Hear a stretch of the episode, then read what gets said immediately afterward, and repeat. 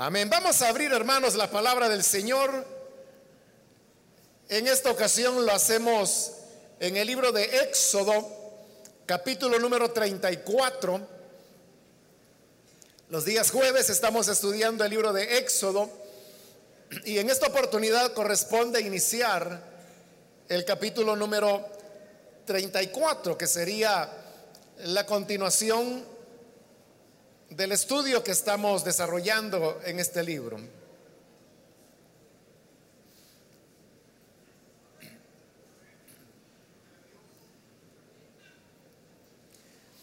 El libro de Éxodo capítulo 34 y versículo 1 nos dice, el Señor le dijo a Moisés, labra dos tablas de piedra semejantes a las primeras que rompiste.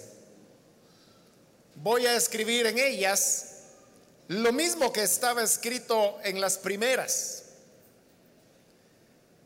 Prepárate para subir mañana a la cumbre del monte Sinaí y presentarte allí ante mí.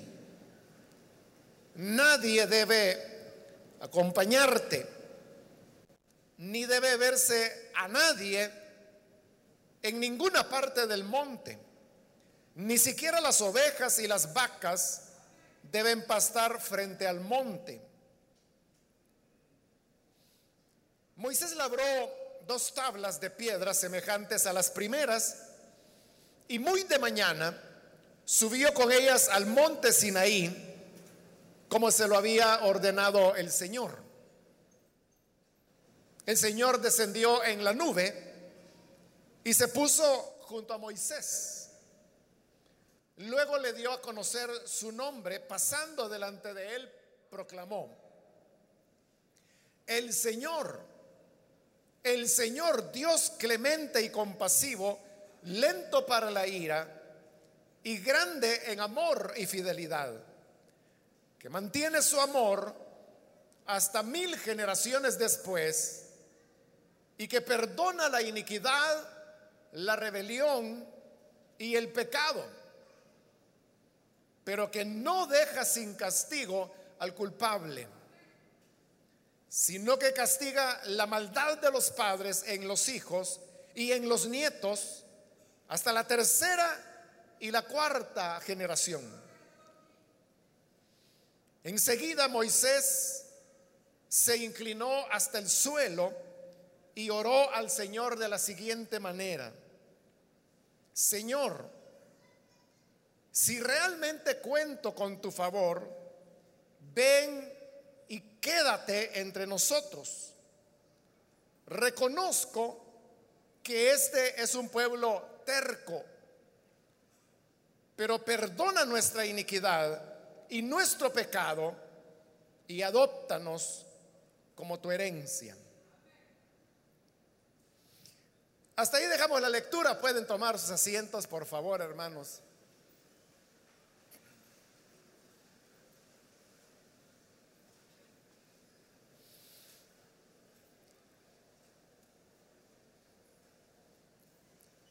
Hermanos, debemos recordar que en los capítulos anteriores hemos estado reflexionando en lo que este libro de Éxodo nos dice sobre la rebelión del pueblo de Israel, estando justamente en las faldas del monte Sinaí. Moisés apenas estaba arriba en el monte recibiendo las instrucciones de Dios cuando al pie del monte ya el pueblo se había descarriado buscando otros dioses, haciendo imágenes y quebrantando varias de las palabras que el Señor había dado al principio de la revelación de la ley y que nosotros lo conocemos como los diez mandamientos.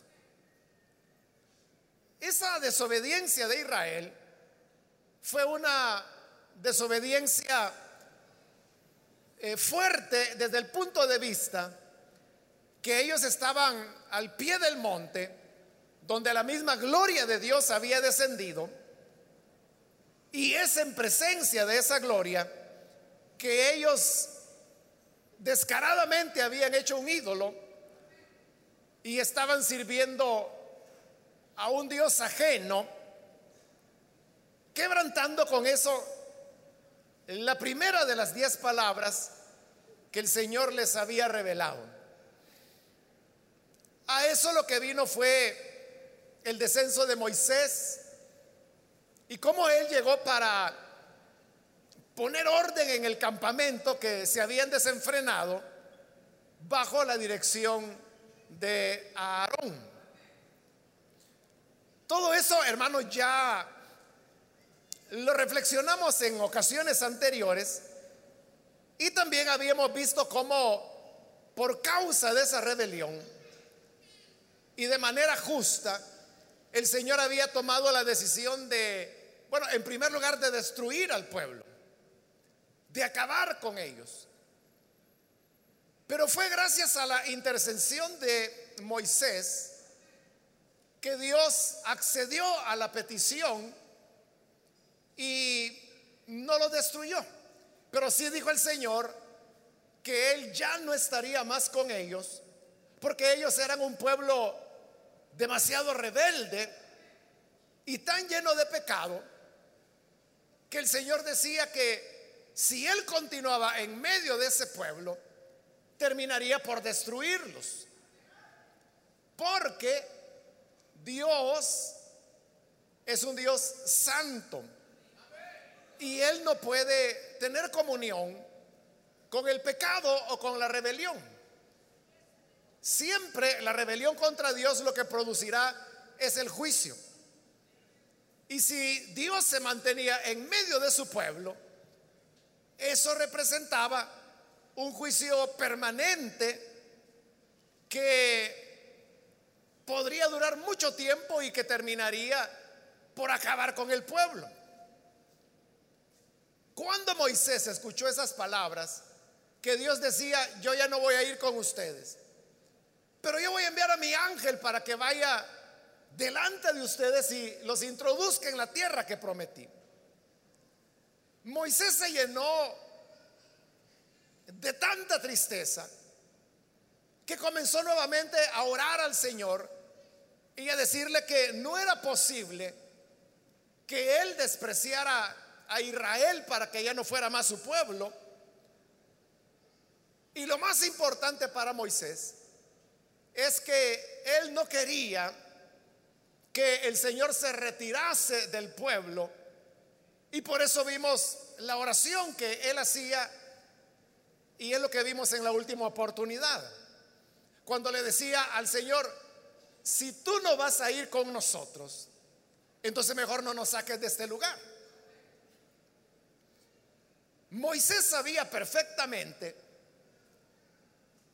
que el camino todavía continuaba y que habrían de enfrentar muchas situaciones, pero que un día llegarían a la tierra prometida, la cual en este momento ni Moisés ni nadie sabía que tardarían 40 años en alcanzarla, sino que iba a ser una cuestión de un par de semanas más.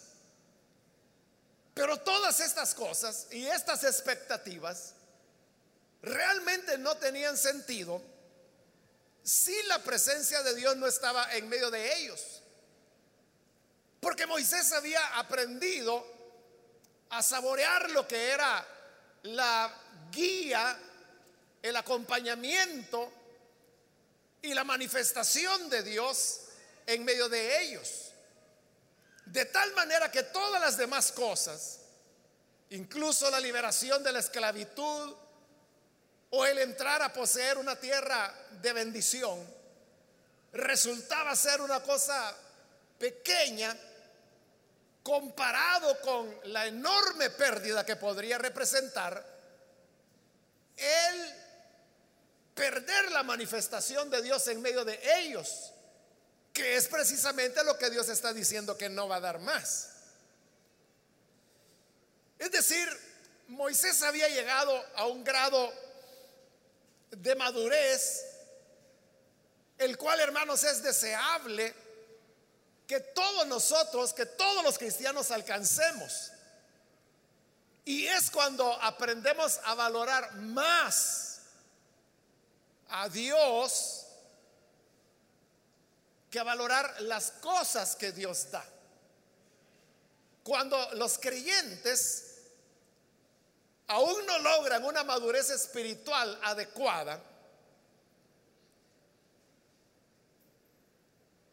se hace depender su vida espiritual de las cosas que Dios da más que lo que Dios es. Y así es como hay muchos creyentes que tienen a Dios como un instrumento. En lugar de colocarnos nosotros como instrumentos en las manos de Dios, Queremos que Dios sea nuestro instrumento en nuestras manos. Y bajo esa concepción, queremos que Dios nos dé todo lo que se nos antoje o se nos ocurra. Entonces creemos que Dios está para responder nuestras peticiones, para darnos salud, para darnos trabajo, para resolver cualquier cosa que nosotros quedamos porque al fin y al cabo Él es Dios y para eso está. Pero esa manera de entender a Dios es una manera, bueno, en primer lugar que no es bíblica, ¿no? Dios no es eso. Pero en segundo lugar también es una manera muy utilitaria de ver a Dios, porque entonces Dios es el que está a mi servicio y lo que me interesa es lo que Dios me da. Busco a Dios porque Él me da gozo, busco a Dios porque Él me sana, busco a Dios porque Él me da trabajo, busco a Dios porque Él me hace dormir por las noches. Entonces Dios sirve como calmante, como pagadeudas, como empleador, como médico. Entonces lo vemos de muchas maneras, menos como lo que realmente es, como Dios. El problema cuando los creyentes son así de infantiles es que cuando las cosas no resultan ser como ellos piensan y no son así, porque no son así, entonces es cuando viene eh, el choque con la realidad y cuando viene la decepción y el desencanto de esos creyentes que no han madurado en la fe. Entonces cuando Dios por una razón u otra no les complace sus caprichos o sus peticiones, se enojan con Dios. Y son las personas que dicen, no, para eso, ¿para qué voy a ir a la iglesia? Dios no existe. Yo le pedí que me diera esto, esto, esto. Como no me lo dio, entonces Dios no existe. ¿Para qué voy a ir a la iglesia? Lo están diciendo claro esas personas. Están diciendo que Dios les interesaba solo en cuanto que les complaciera sus antojos. No fue así, desechan a Dios. Pero Moisés ha cambiado la dimensión de su espiritualidad y de su madurez. De manera que ahora él ya no le importa la esclavitud o la libertad,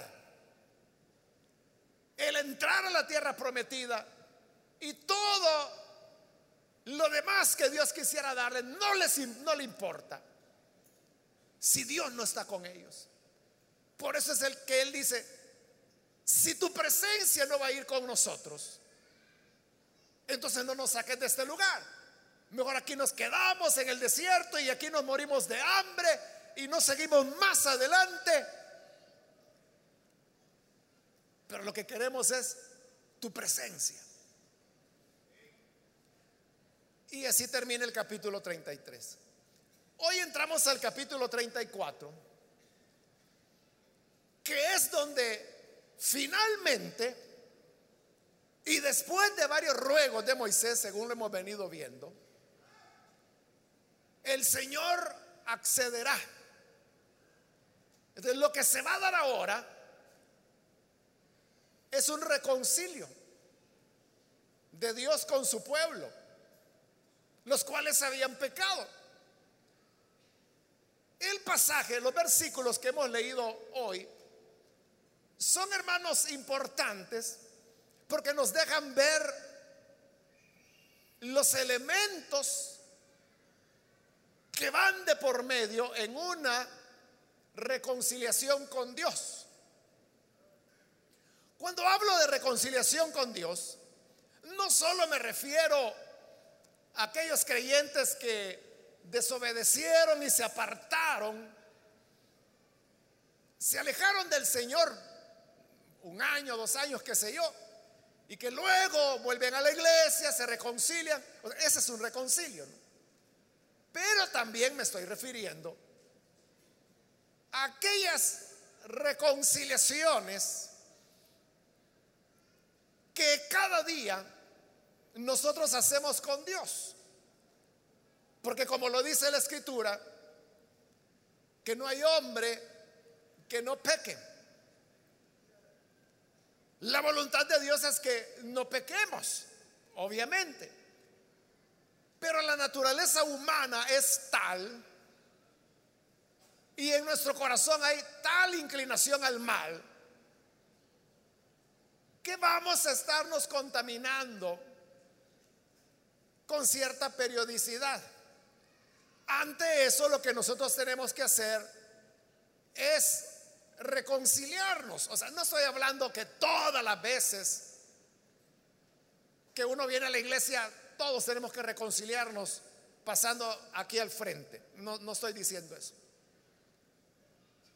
Sino que estoy hablando más de lo que Pablo escribe en Primera de Corintios 11, cuando él nos invita a que nos juzguemos. Juzgarse quiere decir cuando el creyente se examina a sí mismo. Y al examinarse, obviamente el creyente va a encontrar aspectos en su vida que no están bien. Eso debe llevarle a venir ante el Señor y decirle, Señor, me equivoqué otra vez, hice mal, te pido perdón. esa oración que usted puede hacerla en su casa, puede hacerla en la iglesia, puede hacerla donde usted desee, es una reconciliación. Entonces, tanto, voy a decir así, para las grandes reconciliaciones de los que han andado alejados por un buen tiempo, como las reconciliaciones diarias, son un proceso ese proceso o esos elementos que forman parte de la reconciliación con Dios es lo que encontramos en estos versículos que hemos leído. Entonces el versículo 1 comienza diciendo, el Señor le dijo a Moisés, labra dos tablas de piedra semejantes a las primeras que rompiste. Voy a escribir en ellas lo mismo que estaba escrito en las primeras. Prepárate para subir mañana a la cumbre del monte Sinaí y presentarte allí ante mí. Nadie debe acompañarte ni debe verse a nadie en ninguna parte del monte. Ni siquiera las ovejas y las vacas deben pastar frente al monte. Entonces vea, lo que Dios le está diciendo a Moisés es exactamente lo que le había dicho la primera vez. Que tenía que subir al monte. Que nadie podía ir con él. Que había que marcar un perímetro alrededor del monte donde los animales no pudiesen pasar. Y Dios dijo que si algún animal pasaba de ese límite, tenía que ser muerto, apedreado o con flechas, pero debía dársele muerte. Todo esto de poner límites y que nadie vaya, lo que hacía era enfatizar la santidad de Dios. Pero Dios le está diciendo a Moisés que ahora él tiene que labrar piedras nuevas. Y le digo, hazlas igual a las primeras. Las primeras, Dios las hizo personalmente. Las primeras tablas, Dios las cortó. Y Dios escribió en ellas sus palabras. Y Moisés bajó con esas tablas de piedra de regreso al pueblo, pero al ver que el pueblo se había corrompido, él rompió las tablas donde estaban escritas las palabras de Dios. Dijimos en esa oportunidad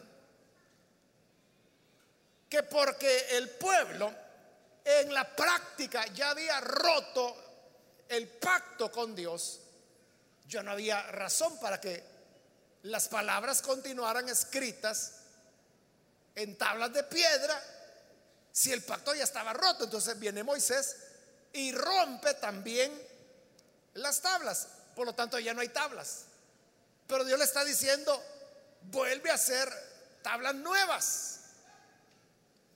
Tablas de piedra nuevas. Y que otra vez tiene que volver a subir.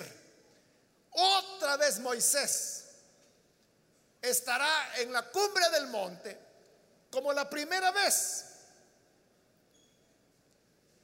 Pero en todo esto hay una idea. Y la idea es que hay que repetir las cosas. Hay que comenzar de nuevo. Y hay que comenzar por donde las cosas comenzaron. Otra vez tenía que subir al monte. Otra vez Dios iba a dar sus palabras escritas en las piedras. Otra vez había que poner límites de santidad para el monte. Significa esto, hermanos, que un primer elemento dentro de la reconciliación con Dios es que hay que volver a reconstruir lo que se dañó por causa del pecado. Hay que comenzar al punto donde uno se quedó. Eso, hermanos, es importante porque hace que nosotros podamos asentar el corazón en la realidad que necesitamos vivir. Hay personas que a veces se quejan y dicen, ¿por qué yo ya no siento a Dios? ¿Por qué me siento desalentado? Mire, ya no es como antes. Antes yo venía a la iglesia con una alegría, con un gozo que iba a escuchar la palabra, que iba a cantar, que iba a orar. Pero hoy yo ya no siento ánimo de nada de eso. Ese creyente que dice eso, habría que preguntarle cuándo fue la última vez que sintió ese gozo del cual habla. La persona tendrá que regresar en el tiempo mentalmente y preguntarse en qué punto es donde yo dejé de sentir la presencia de Dios en mi vida. Porque algo tuvo que ocurrir. En algún momento comenzó el decaimiento. Cuando la persona vuelve a ese punto, identificará qué son los elementos que ha descuidado. Volverá al punto donde sí sentía el entusiasmo por las cosas de Dios, pero estando en ese punto puede identificar qué era lo que hacía cuando estaba allí. que es lo que dejó de hacer para ahora estar apagado. Por eso es que Dios le está diciendo a Moisés, haz tablas nuevas de piedra. Porque hay que volver. Como el Señor se lo dice a la iglesia de Éfeso allá en el Apocalipsis, cuando le dice, vuelve a tu primer amor. Muy bien, pero ¿y cómo se vuelve el primer amor? El Señor le dice, vuelve a las obras. Porque el amor, según la Biblia, no es una emoción, no es un sentimiento, sino que son acciones. Por eso el Señor le dice, vuelve a las primeras obras. Porque si se vuelve a las primeras obras, allí se descubrirá qué era lo que hacía para tener ese primer amor. Entonces cuando vamos a reconciliarnos con Dios, debemos preguntarnos, ¿qué es lo que dejé de hacer? ¿En qué me descuidé?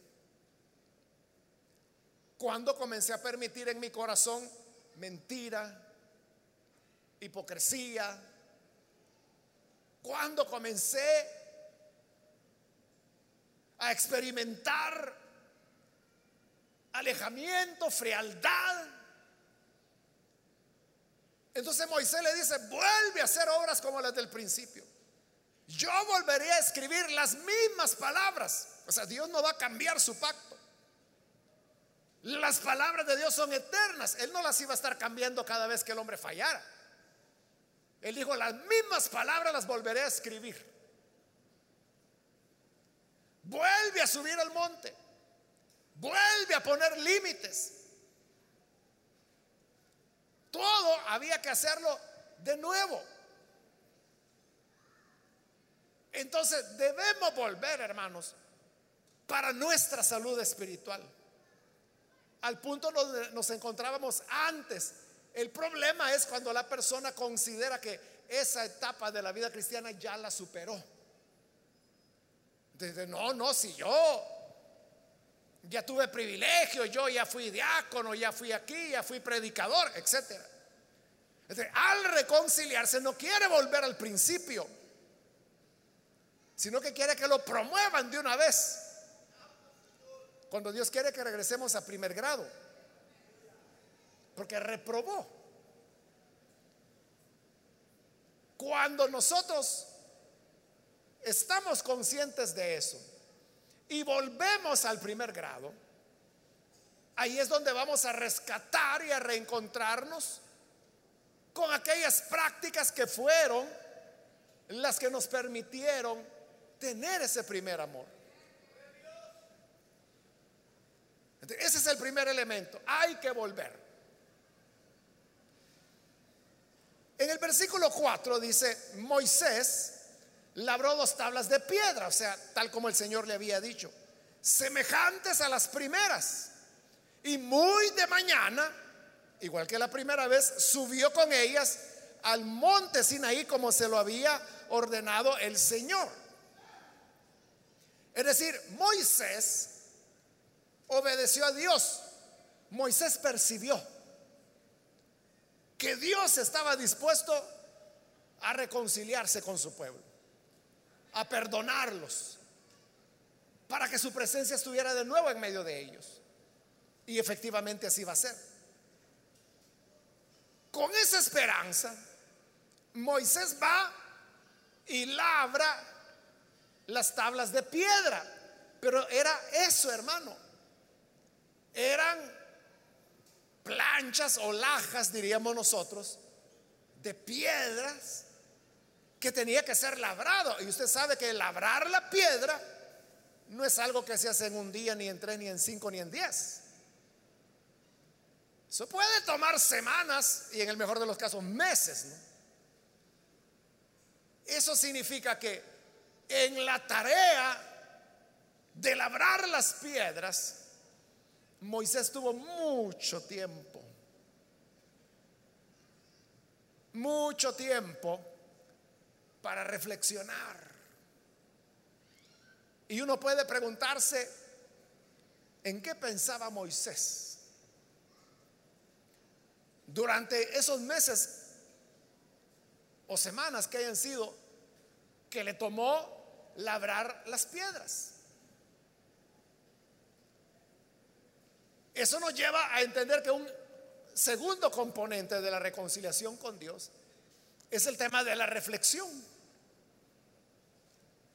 No puede existir una auténtica relación, reconciliación con Dios, si no hay una buena reflexión. Aquellos que se reconcilian como algo repetitivo. Usted sabe que hay algunos que son clientes para reconciliarse. Todo el tiempo lo están haciendo. Y no es malo.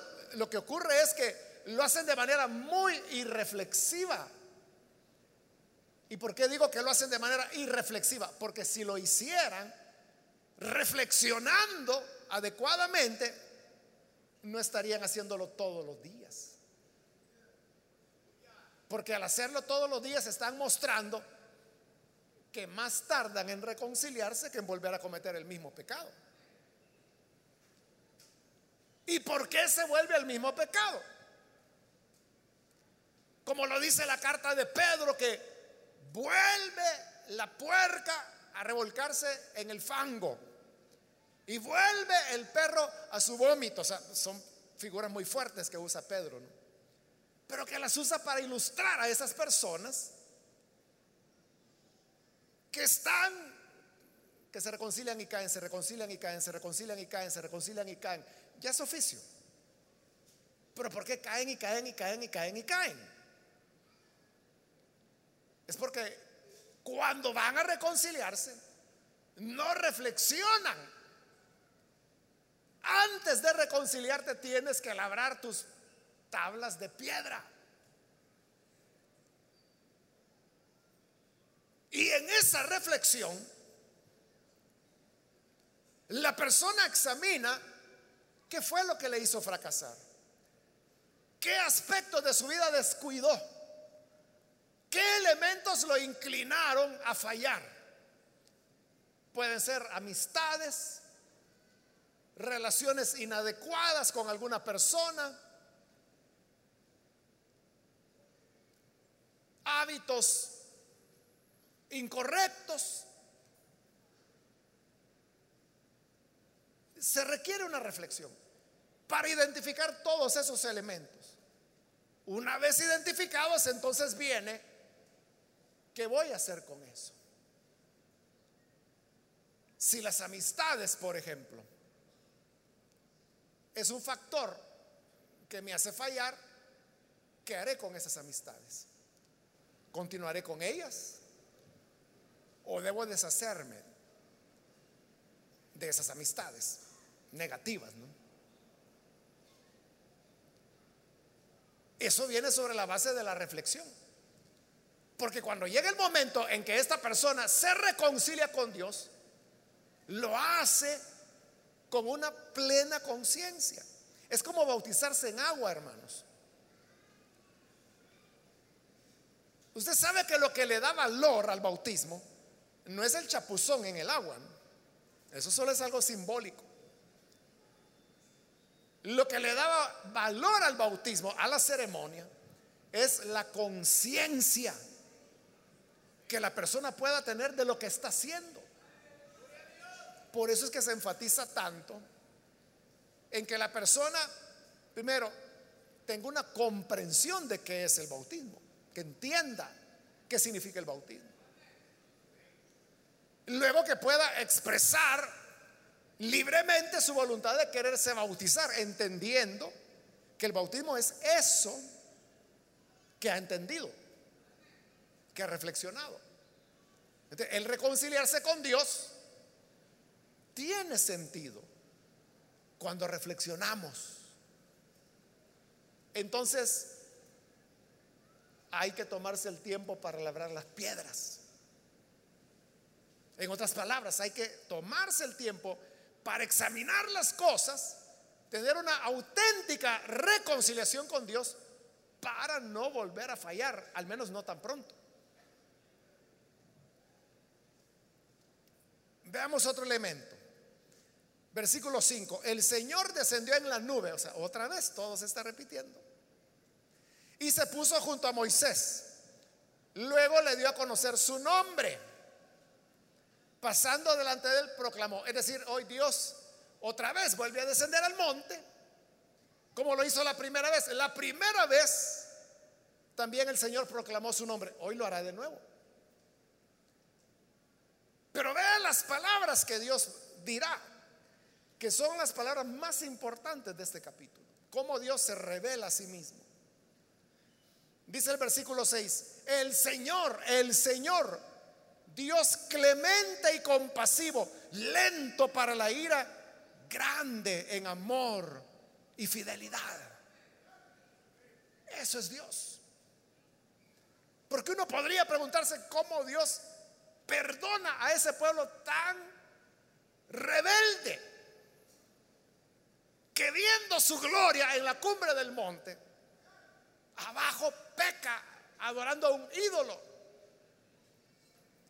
Es porque el Señor es Dios clemente, compasivo, lento para la ira, grande en amor y fidelidad que mantiene su amor hasta mil generaciones después, que perdona la iniquidad, la rebelión y el pecado. Eso es Dios quien perdona la iniquidad, la rebelión y el pecado. Esa es la naturaleza de Dios. Si Dios no fuera así, de misericordioso, de clemente, de compasivo, ¿qué sería de nosotros, hermanos?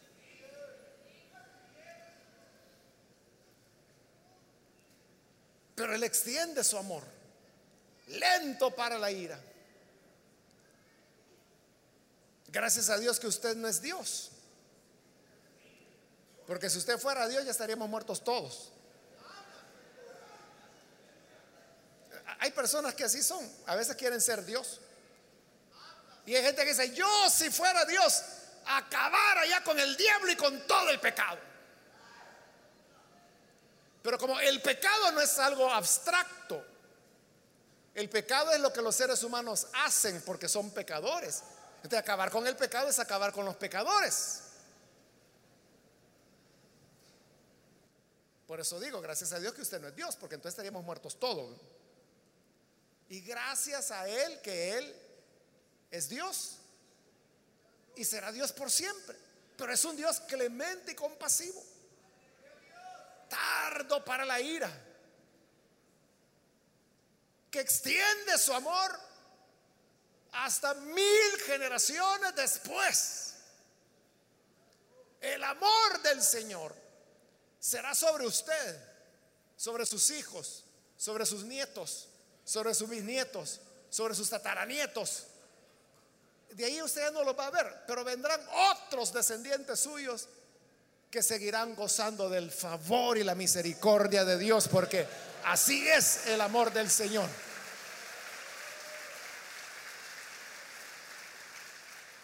Que perdona la iniquidad, la rebelión y el pecado. Dios es así, pero también dice el versículo 7, no deja sin castigo al culpable, sino que castiga la maldad de los padres en los hijos y en los nietos hasta la tercera y la cuarta generación. Es decir, el que es culpable, Dios lo va a castigar. Ahora, cuando habla de culpable, se está refiriendo aquellas personas que están conscientes que han pecado contra el Señor y siguen en su desobediencia. No les importa. Es la gente que dice, yo sé que hago mal, pero así es mi vida. De todas maneras, Dios no ve. Desde hace años vienen diciendo que Cristo ya viene. Y ya pasaron como 15 años, yo vengo oyendo eso. Y no viene, ha de ser mentira. Esas personas que a propósito se mantienen en su rebelión, esos son los que Dios llama los culpables. Y estos culpables dicen, no los va a dejar sin castigo. Los va a castigar. Y castigará, dice, la maldad de los padres en los hijos, en los nietos, hasta la tercera y cuarta generación. Eso era así,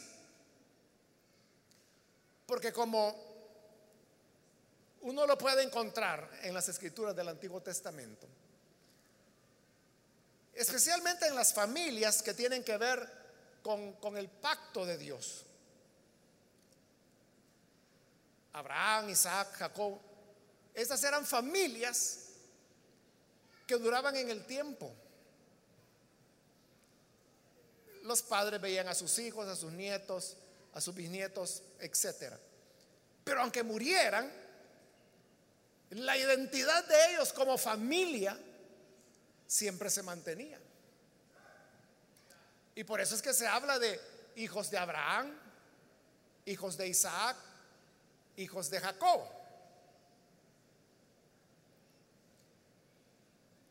Cuando una de estas familias ocurría algo escandaloso, ese escándalo afectaba a toda la familia. Principalmente si la falta o el escándalo cometido tenía que ver con la relación con Dios. era como una mancha que no solo quedaba en la persona que había cometido la falta, sino que se extendía a su grupo familiar. Y este podía ser ya de tres, cuatro generaciones. Entonces toda la mala fama caía sobre la familia. Y tendrían que pasar esas tres o cuatro generaciones para que la gente comenzara a desconectarse de la idea que en esa familia había habido tal o cual pecado. Hasta que vinieran nuevas generaciones que los iban a ver como una familia normal, que no iban a saber la historia que había ocurrido 100, 200 años antes. A eso se refiere el pasaje cuando dice que el castigo será sobre los padres, los hijos, los nietos, hasta la tercera y cuarta generación. O sea, ahí no está hablando de maldiciones heredadas como algunas personas piensan, sino que lo que está hablando era de la unidad que había en los clanes familiares que afectaban de la manera que lo he descrito. Por eso es que pecar contra el Señor era algo que iba a traer castigo. Dios es las dos cosas. Él es un Dios amoroso, paciente, pero al pecador, al culpable, como dice él, no lo va a dejar sin castigo. El que merece castigo lo recibirá. Sin duda que así será. Versículo 8. Enseguida Moisés se inclinó hasta el suelo y oró al Señor de la siguiente manera, Señor, si realmente cuento con tu favor, o sea, porque Moisés está viendo que Dios está dando gestos,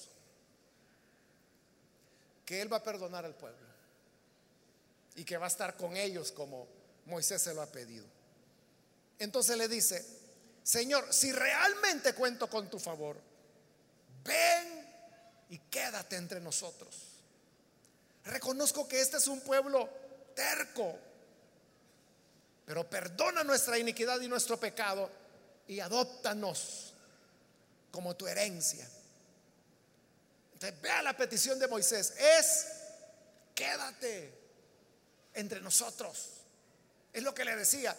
La espiritualidad de Moisés se había desarrollado a tal punto que él sabía que lo más valioso que ellos como pueblo podían tener era que el Señor estuviera con ellos. Por eso es que su petición es, quédate con nosotros. A eso yo me refería, hermanos, cuando al principio hablaba de la diferencia entre querer las cosas que Dios da, que es algo, y otra cosa es querer a Dios, aunque no nos den nada.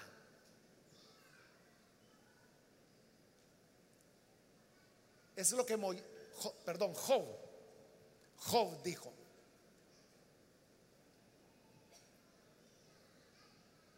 Aunque Él me matare, en Él esperaré.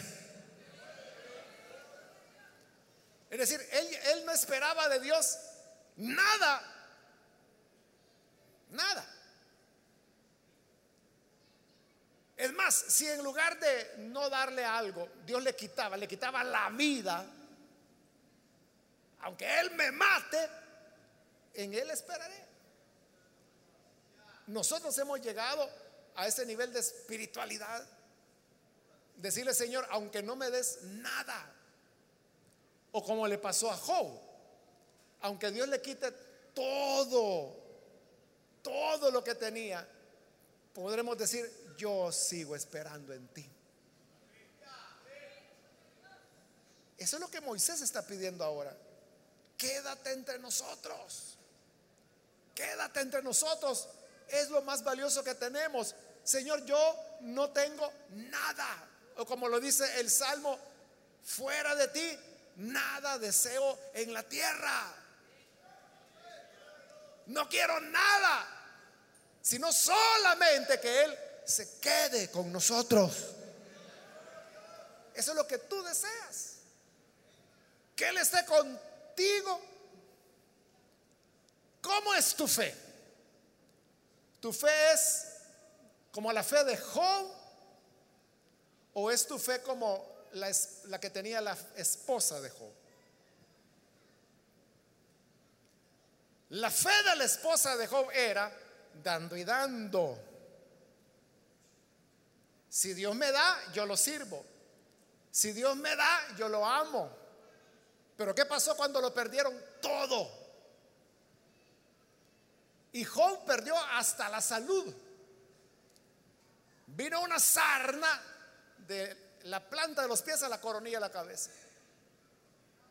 Y cuando la esposa lo ve así, y que Job todavía seguía confiando en Dios, la fe interesada de la esposa de Job la lleva a decirle, todavía retienes tu integridad. Si Dios ya nos quitó todo y todavía sigue siendo íntegro, maldice a Dios y muérete. Esa es la fe de interés. Es la fe interesada. Sirvo a Dios mientras Él me da. Mientras me da hijos, mientras me da ovejas, mientras me da camellos, mientras me da esclavos, mientras me da cosechas, mientras me da dinero, que viva Dios. Pero si Dios ya no me da nada y me quita lo que tengo, hay que maldecir a Dios y morirse mejor. ¿Es de ese tipo tu fe? ¿O es del tipo de la fe de Job. Porque ¿qué le respondió Job a su mujercita? Le dijo, como cualquier tonta has hablado. Del Señor recibimos los bienes, ¿por qué no vamos a recibir los males? El Señor dio, el Señor quitó. Sea el nombre del Señor bendito.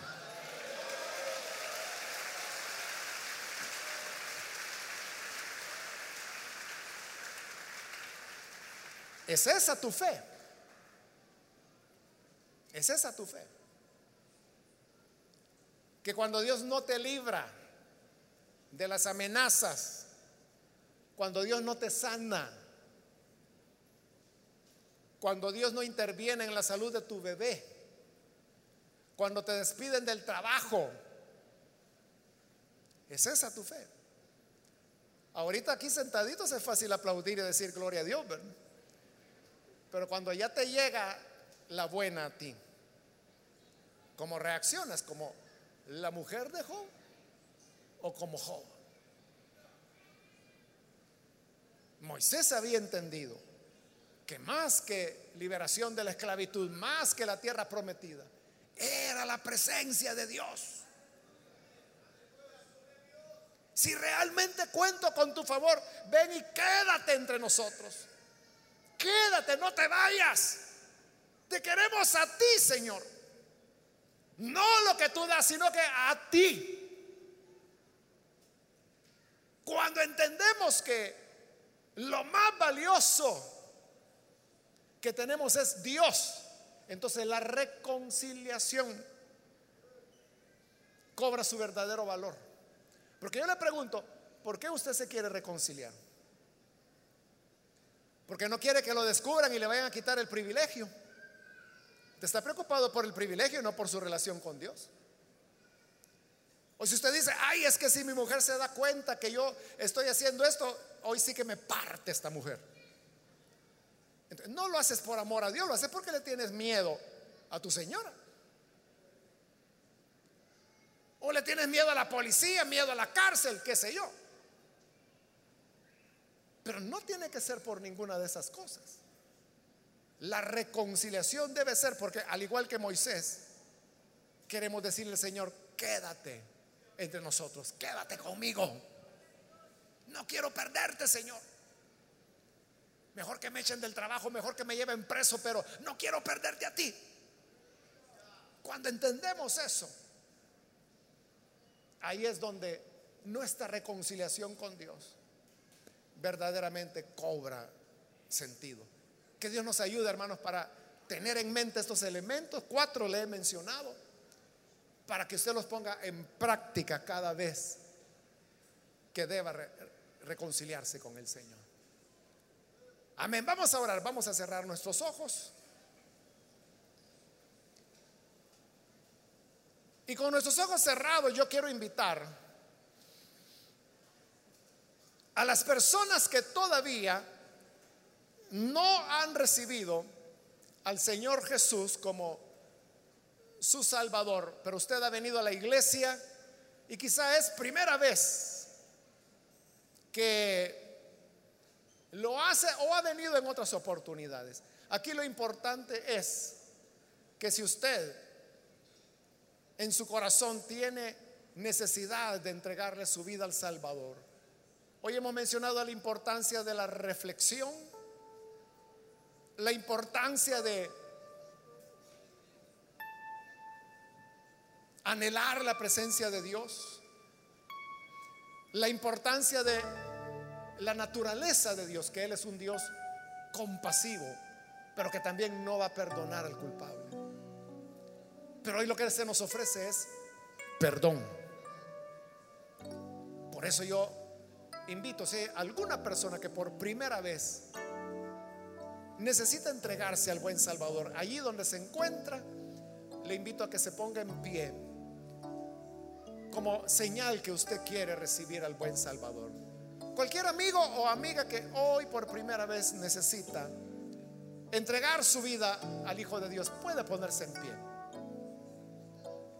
Con toda confianza, ahí en el lugar donde se encuentra, yo le invito, reciba al buen Salvador, póngase en pie y vamos a orar por usted. Hoy es un buen día para encontrar perdón en el Dios que es tardo para la ira, grande en misericordia. ¿Hay alguna persona? Venga, queremos orar por usted. También quiero invitarse a hermanos que se han alejado del Señor. Recuerde que la palabra nos enseña que debemos volver al principio. aquel punto donde nos descuidamos. Necesita reconciliarse, póngase en pie. Queremos orar por usted. El Señor le espera. El Señor le aguarda. Yo le invito para que no deje pasar el momento. Hoy es su oportunidad para que la gracia de Dios pueda alcanzarle.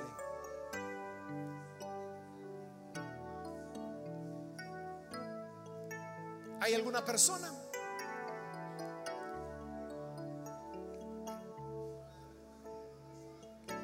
¿Algún hermano, hermana que se reconcilia? Póngase en pie. Venga. Hoy es un buen momento, no hay por qué dejarlo pasar. Muy bien, aquí hay una persona, bienvenido, Dios le bendiga. Alguien más que necesita pasar puede ponerse en pie. Le invito para que con toda confianza lo pueda hacer. Otra persona.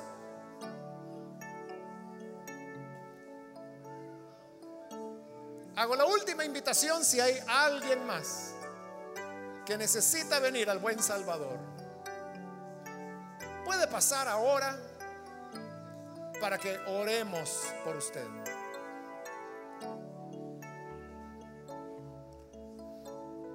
Muy bien, aquí hay otra persona. Bienvenida. ¿Alguien más que necesita venir?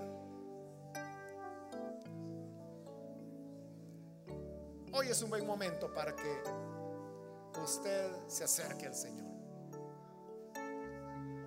Vamos a orar y usted que nos ve por televisión también le invito para que se una con las personas que están aquí al frente, reconcíliese con Dios.